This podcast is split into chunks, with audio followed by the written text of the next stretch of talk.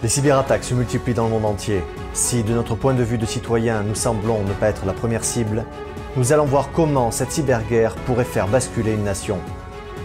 L'Afrique devient la convoitise des grandes puissances mondiales.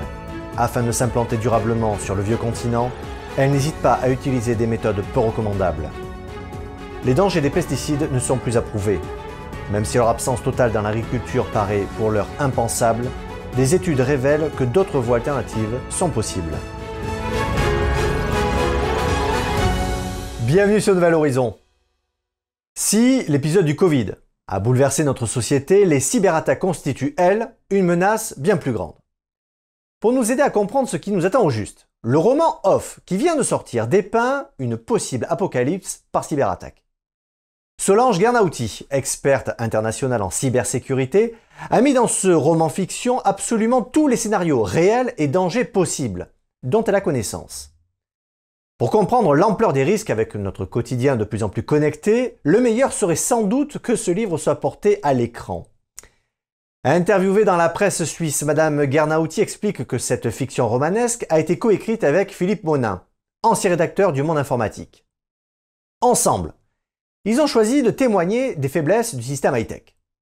L'auteur compare ces risques à la centrale nucléaire de Fukushima, construite sur une faille sismique elle déclare que les cyberattaques sur les usines d'électricité, les centrales nucléaires, se produisent toujours.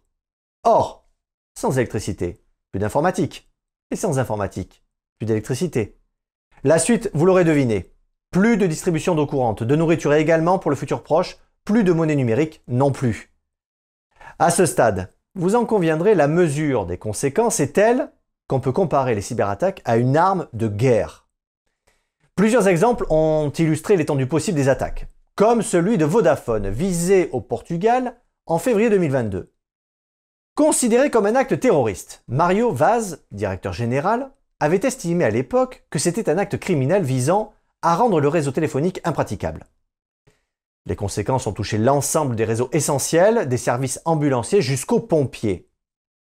Plus récemment, le journal Charlie Hebdo a subi le piratage de 200 000 abonnés par des hackers qui ont demandé une rançon en bitcoin de l'équivalent de 340 000 dollars. Il s'agissait en réalité d'une société iranienne, Emenet Passargad. Selon l'analyse de Microsoft, quoi qu'en pense des choix éditoriaux de ce journal, la publication de dizaines de milliers de ses clients constitue une grave menace. L'université de Zurich a également été visée début février par une cyberattaque. Selon le nouveau journal de Zurich, il s'agirait de bloquer certains systèmes pour obtenir une rançon. Déjà en 2022, les cyberattaques ont ciblé plusieurs hôpitaux en France, les petites et les moyennes entreprises, jusqu'au Parlement européen. Les administrations également. Rappelez-vous celui d'Amélie, en juin, avec plus d'un million de données personnelles mises en vente pour 6 000 dollars, juste sur le web.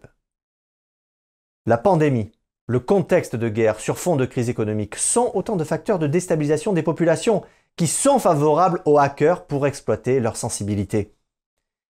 Depuis 2020, la France a vu les cyberattaques des entreprises littéralement exploser jusqu'à 400%.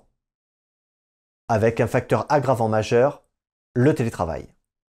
Déjà parce que la plupart des employés utilisent leur propre ordinateur pour travailler, plutôt que ceux sécurisés fournis par les entreprises. De plus, la liste des facteurs aggravants ne peut que s'allonger. Par exemple, les employés travaillant à distance se connaissent moins et peuvent être bernés par des messages frauduleux se faisant passer pour un collègue ou encore un membre de la direction. Et je ne vous parle pas de l'essor de la 5G, avec des objets encore plus connectés qui sont d'autant de portes ouvertes aux prédateurs. Comment me direz-vous? Tout simplement par la multiplicité des supports de connexion qui augmentent le risque d'attaque. Nos montres, nos robots domotiques, jusqu'au système embarqué de nos véhicules, ne détiennent pas toujours un système de protection efficace. Relié au réseau en ligne via notre cloud, il facilite l'accès à nos données personnelles. Actuellement, que vous croyez ou non, 50% des entreprises françaises sont victimes de ces attaques. J'ai bien dit 50%. Marc Watin-Hogward, fondateur du Forum international de cybersécurité, explique On assiste à une migration de ces prédateurs qui sévissaient auparavant dans l'espace réel, les escrocs ou les cambrioleurs, vers le cyberespace. Ce glissement est devenu beaucoup plus lucratif pour eux et surtout moins risqué. Si le phénomène peut être endigué par une réelle prise de conscience, il reste une autre menace d'envergure. Il s'agit de la manipulation via les espaces numériques.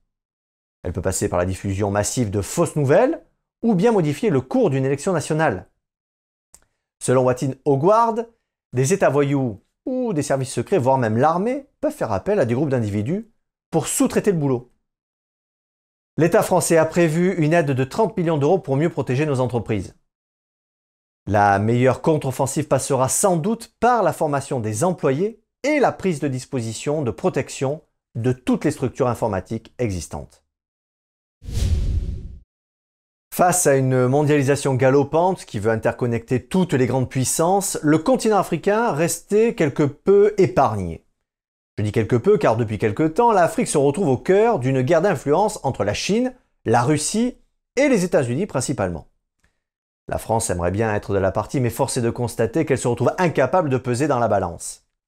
En effet, après avoir bénéficié d'une position centrale en Afrique au milieu du XXe siècle, la France est en perte de vitesse puisque sa part de marché est passée de 11% en 2014 à 5% en 2021. Une des causes principales réside dans la propagande orchestrée par la Russie, qui dépeint l'Hexagone comme une puissance coloniale. Rien de mieux pour la discréditer. La France tente néanmoins de renforcer son influence politique, économique et militaire. Mais à ce jeu-là, elle doit faire face au mastodonte chinois, qui est le quatrième investisseur du continent africain. Le magazine Challenge nous rappelle que l'Empire du Milieu a créé 25 zones de coopération économique et commerciale dans 16 pays, ce qui lui a permis d'obtenir en 2021 19% de part de marché. Passons maintenant à la Russie, qui opte pour une stratégie différente puisque ses leviers pour gagner du terrain sont la désinformation, la vente d'armes, de mercenaires, dans le but de recomposer la carte géopolitique du continent. Ces nouvelles colonisations ont provoqué une remise en question des États-Unis sur sa politique africaine. Il faut savoir que le continent africain ne représente que 5% des échanges commerciaux des États-Unis. Si le panorama est instructif, les États africains semblent toutefois rejeter toutes sortes de collaborations avec les puissances occidentales. Pourquoi me direz-vous? Eh bien la raison est simple.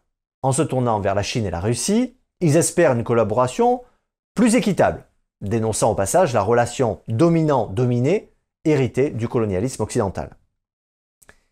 Maintenant que nous avons tous ces éléments de compréhension, voyons un peu plus en détail comment se mettent en place les influences de la Chine et de la Russie principalement. Le Kremlin, depuis l'arrivée au pouvoir de Vladimir Poutine, mène une stratégie active d'influence en Afrique. Jugez plutôt. À ce jour, si 40 ambassades russes ont été ouvertes sur le continent, cette diplomatie est d'abord basée, comme je le disais précédemment, sur une stratégie militaire de vente d'armes liée à la signature de contrats économiques. D'ailleurs, 14 pays importent du matériel militaire russe, principalement l'Égypte et l'Algérie. Toutefois, cette stratégie d'influence révèle une chose plus inquiétante. Elle implique la société privée paramilitaire russe PMC Wagner, qui entretient des liens étroits avec le gouvernement russe.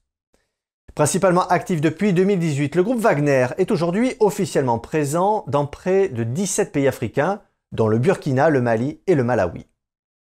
Selon la revue Foreign Policy, le groupe Wagner joue avec ses mercenaires un rôle déstabilisateur au Sahel.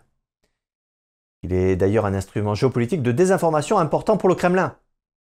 Assurant la sécurité des régimes kleptocratiques en place, les mercenaires du groupe développent une logique, je dirais, de prédation, visant à exploiter et piller les ressources locales, sous fond d'exaction.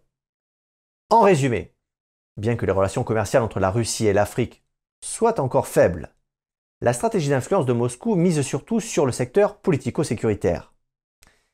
Rentrons un peu dans le détail de l'influence exercée par la Chine en Afrique. Étant le premier partenaire commercial du vieux continent, la Chine détient aujourd'hui presque un tiers de la dette extérieure africaine. Un chiffre conforté par son initiative des nouvelles routes de la soie. Ainsi, depuis 2017, les ports, les voies ferrées et les routes en Afrique de l'Ouest sont largement financés par la Chine. Notons que certains pays confrontés au piège de la dette se voient contraints d'abandonner bon nombre de projets.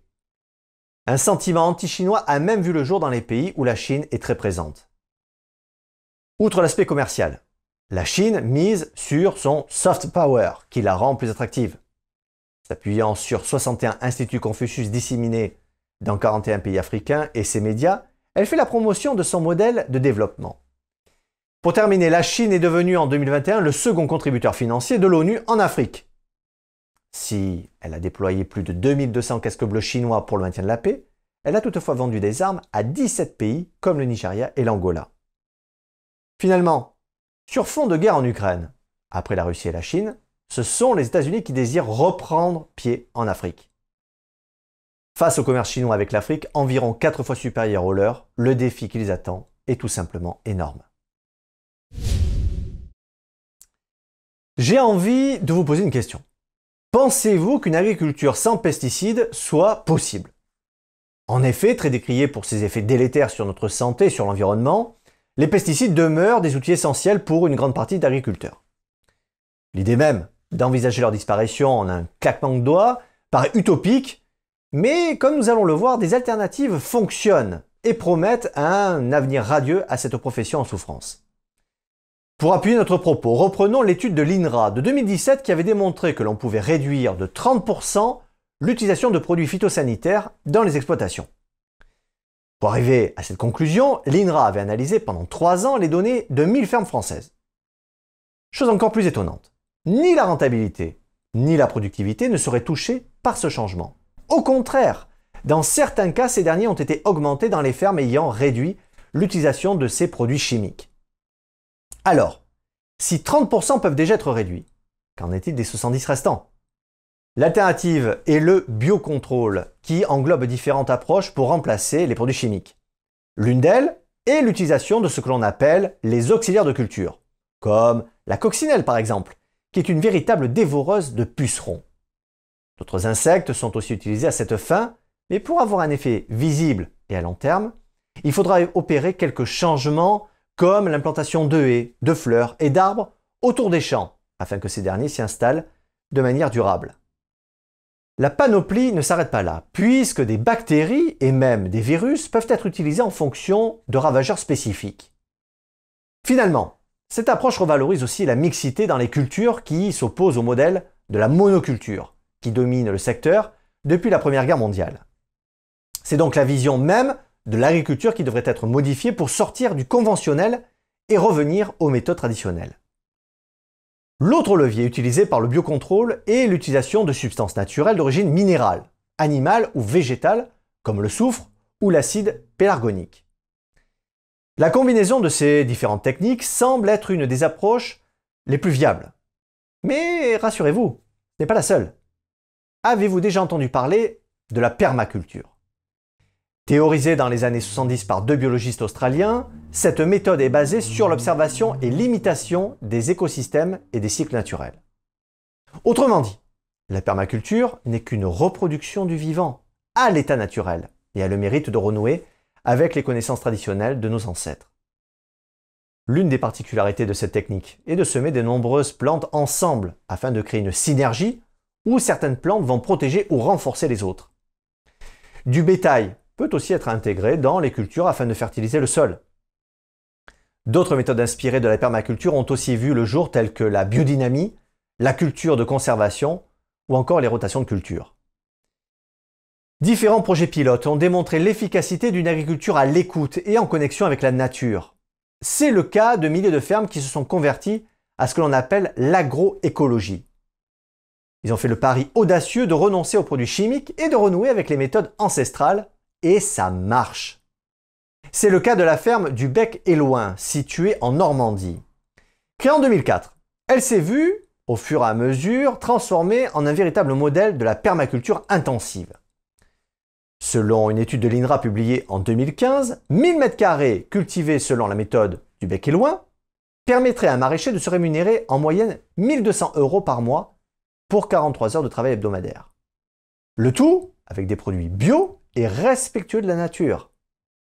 Finalement, se passer de l'agriculture actuelle basée sur la monoculture, l'utilisation d'engrais chimiques et de pesticides de synthèse, semble possible. Cependant, les freins sont multiples, à commencer par les habitudes ancrées chez les agriculteurs, et n'oublions pas le lobbying des industries phytopharmaceutiques. Pourtant, nous aurions tout à y gagner. Sans oublier que si les défenseurs des pesticides font valoir un argument économique une récente étude franco-belge pourrait remettre en cause cet argument, Selon l'étude publiée en novembre dernier, les coûts cachés des pesticides seraient à minima de 370 millions d'euros par an pour la France. Une autre étude, un peu plus ancienne de 2015, avait quant à elle estimé que les coûts annuels devaient osciller entre 4 et 17 milliards dans l'Hexagone. Ce qui laisse à réfléchir. Merci d'avoir suivi Nouvel Horizon. Prenez soin les uns des autres et restez libres.